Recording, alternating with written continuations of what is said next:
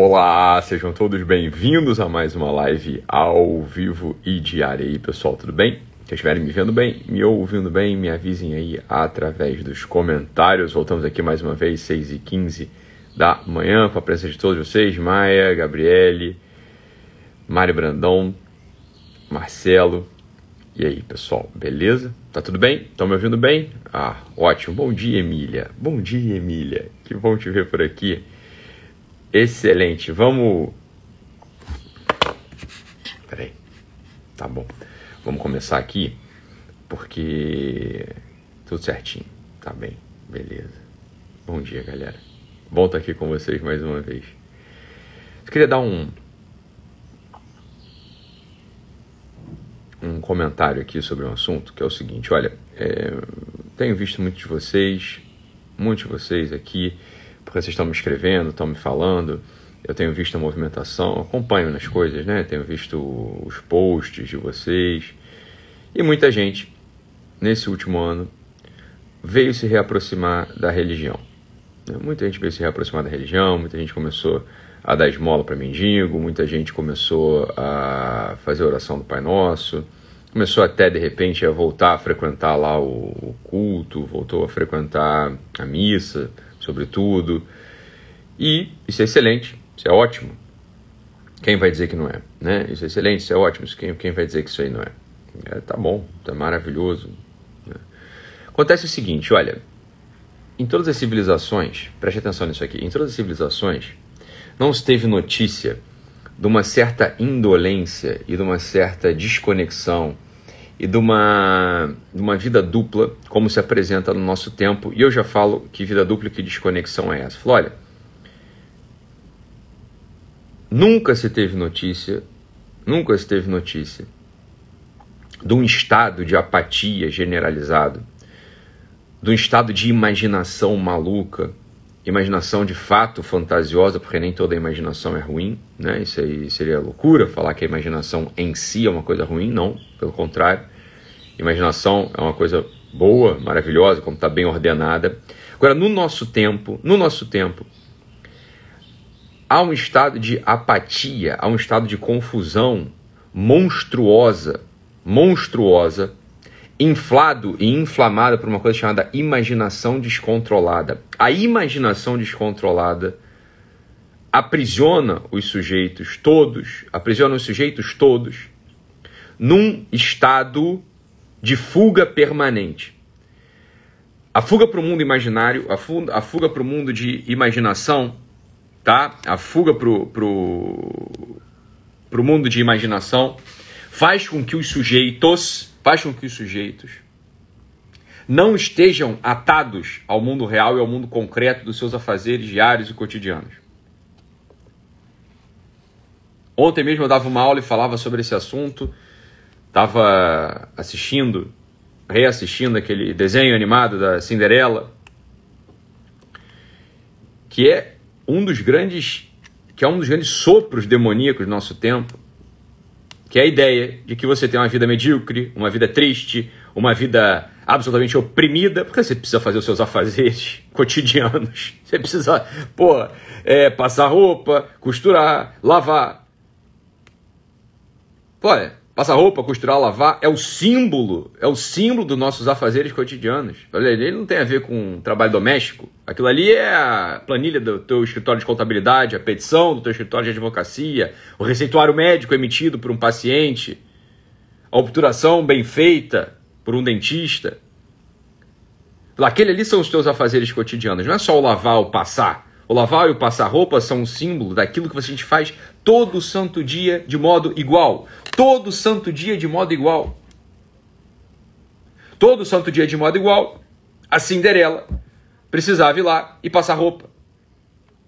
Cozer, é, costurar os botões, remendar as roupas. Olha, como nós aqui, todo santo dia Estou aqui, acordo, gravo uma live para vocês, dou minhas aulas, atendo meus pacientes, todo santo dia. Cuido, dos, cuido das crianças, da minha esposa. Faço as atividades é, religiosas diárias, às quais eu me submeti livremente, porque quis. E a Cinderela, então, ali no meio dos seus afazeres cotidianos, da sua opressão cotidiana pelos afazeres, espera na sua imaginação que um príncipe venha resgatá-la de todo esse tormento e tragédia. Falou: olha, é evidente que isso é um passe diabólico da imaginação. Falou: claro que é. O apaixonamento, o amor romântico, como algo que vai livrar a gente dessa opressão odiosa das nossas tarefas cotidianas. É evidente que no nosso tempo, diferente de todos os outros, esse tipo de insuflação alucinada da imaginação vai perdendo, vai sendo ocasião da perda da nossa própria vida, da nossa própria história. Porque vocês que estão começando, a, voltando a ter religião, estão levando a sério, estão se dedicando, ou voltando a ter, ou, ou, ou, ou se mantendo, fazendo a manutenção de uma vida religiosa, estão, estão me escrevendo, estou vendo, estou vendo esse belo movimento do espírito de vocês. Olha, o primeiro cuidado que uma pessoa do nosso tempo tem que ter, o primeiro cuidado que uma pessoa do nosso tempo tem que ter, para ser digno, para ser digno de que o Cristo lhe dirija a palavra como Marta foi. Lembra daquela história de Marta e Maria? Lembra daquela história? Falou, olha, Maria estava ali contemplando o Cristo aos pés dele durante uma visita que ele fez à sua casa. E Marta, sua irmã, trabalhava, trabalhava. Assava o pão de queijo, fazia o chá, servia os convidados, passava o pano no chão. E num certo momento, de modo absolutamente delicado e nobre, falou para o senhor, falou, senhor, o senhor não percebe que a minha irmã é, aí, sei fazer, é, está aí simplesmente lhe olhando? Como quem diz, fala para ela vir me ajudar. E aí o Cristo lhe dirige a palavra e fala, Marta, Marta, tu te preocupas com muitas coisas, quando uma só é necessária. Veja, Cristo a encontra no meio do seu trabalho bem feito, cotidiano. O seu trabalho bem feito cotidiano. Marta não estava se queixando de que estava trabalhando. Pelo contrário, Marta queria colocar a sua irmã dentro daquela atividade nobre. Dentro da sua atividade, daquela sua atividade nobre. Como quem diz o seguinte: olha, é necessário um passo, é necessário um amarrar, um passo da dimensão do trabalho cotidiano para a contemplação e da contemplação para o trabalho cotidiano. Como que se fosse necessário uma união mística entre as duas coisas. Agora, um sujeito que começa na religião e não trabalha, um sujeito que começa na religião e não serve, um sujeito que começa na religião e não se dedica aos estudos, foge seu, das suas tarefas cotidianas, esse sujeito sequer é digno de que o Cristo lhe dirige a palavra, porra. Um sujeito mole, preguiçoso, vagabundo, que acha que tem religião, porque vai à igreja, vai ao templo, vai ao culto de vez em quando, fala, olha, esse é um demônio, você está entendendo? Um demônio. Ele desonra a religião, ele desonra a vida espiritual. Porque alguém vai ter que carregá-lo nas costas. Alguém está tendo que trabalhar. Alguém está tendo que tapar os buracos que ele deixa aberto. Alguém está tendo que finalizar as atividades que ele não leva a cabo. Esse sujeito, ele é uma desonra. A religião para ele é só fuga. O primeiro movimento, portanto, é um assumir a sério a sua condição humana. Assumir a sério a sua condição humana e a nossa condição humana sobre essa terra é com o suor do nosso rosto a gente faz o nosso alimento. Com o suor do nosso rosto a gente cultiva o jardim com alegria, sem reclamação. Você quer ter religião? Olha, junto das suas práticas espirituais, e talvez na frente de todas elas, um trabalho, um trabalho bem feito, um trabalho contemplativo, porque o trabalho bem feito é um trabalho contemplativo. Um trabalho bem realizado, como a gente falava lá no eixo Experience, um trabalho bem realizado, um trabalho que além de ser feito no tempo, no prazo, de modo consciente, é um trabalho que busca a melhora das virtudes, a melhora pessoal, busca a melhora dos outros. Esse é um trabalho bem feito. E aí você já começa a entrar, já começa a entrar nessa união, nessa união mística entre Marta e Maria. Falou, olha, não seja o vagabundo da história, não seja o preguiçoso da história que acha que o Cristo está lá dizendo para Marta, Marta, não precisa trabalhar não, fica aí sentado. Falando, Cristo não fala isso em momento nenhum. Cristo não fala isso em momento nenhum. Tanto é assim que na segunda cena, na cena posterior, na qual as duas aparecem, e vocês lembram dessa história, as duas aparecem porque o seu irmão está morto. A primeira que contempla e que vê o Cristo entrar no seu quintal, quem é? Marta. Trabalhando. Marta estava trabalhando. Certamente estava arrumando a casa, estava limpando as coisas e por isso estava próximo à janela e vê o Cristo entrar. E sai ao seu encontro, se ajoelha e pede para que ele faça o milagre da ressurreição do seu irmão. Falou: Olha, é evidente que Marta não é uma figura secundária, uma figura desprezível, uma, uma figura que simplesmente levou uma bronca do nosso, de Nosso Senhor. Não, muito pelo contrário. É uma das figuras centrais do Evangelho para alguém como eu e você, que precisa acordar todos os dias e cuidar da casa, e cuidar do seu trabalho, e cuidar da sua família, e entregar. Santa Marta, rogai por nós. É óbvio que sim. Óbvio que sim. Para mim e para você.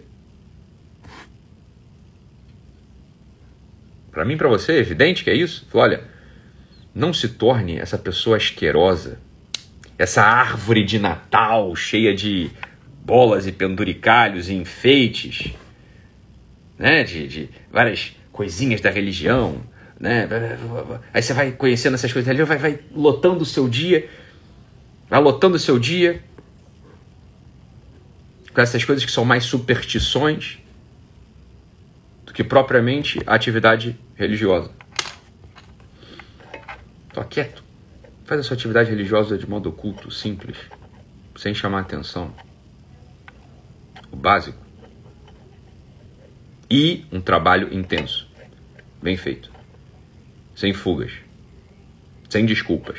Preste atenção nisso aqui e anota. A graça precisa da natureza. Para a graça agir, é necessário que ela encontre um homem e uma mulher inteiros a graça precisa te encontrar trabalhando. A graça vai te encontrar trabalhando. Hoje, então, e a partir de hoje, é o dia no qual essas fantasias, essas fantasias da Cinderela, essas insuflações de imaginação que levam a gente a odiar a nossa atividade cotidiana, a gente precisa dar um trato final a isso. Resolver. Resolver definitivamente isso. Olha, a graça vai me encontrar trabalhando. Assim como aquelas palavras do Cristo encontraram Marta trabalhando. E ela ouviu, colocou para dentro e falou: É assim mesmo. Vou trabalhar melhor ainda. O que é trabalhar melhor? É sem deixar de entregar o pão de queijo, sem deixar de entregar o pano que, que esfrega o chão, o chá bem feito para servir as visitas, a planilha entregue, a petição bem feita, a obturação realizada com esmero, sem deixar nada disso acrescentar a isso o olhar, o olhar transcendente. Nesse caso da, nesse caso da história, olhar para o próprio Cristo. No nosso caso concreto, bem, olhar para o Cristo através do cumprimento, através do cumprimento do dever, que visa melhorar a si próprio através da conquista das virtudes, que visa melhorar aos outros que estão ali ao nosso redor e que oferece oferece esse trabalho como a oferenda diária, como a oferenda.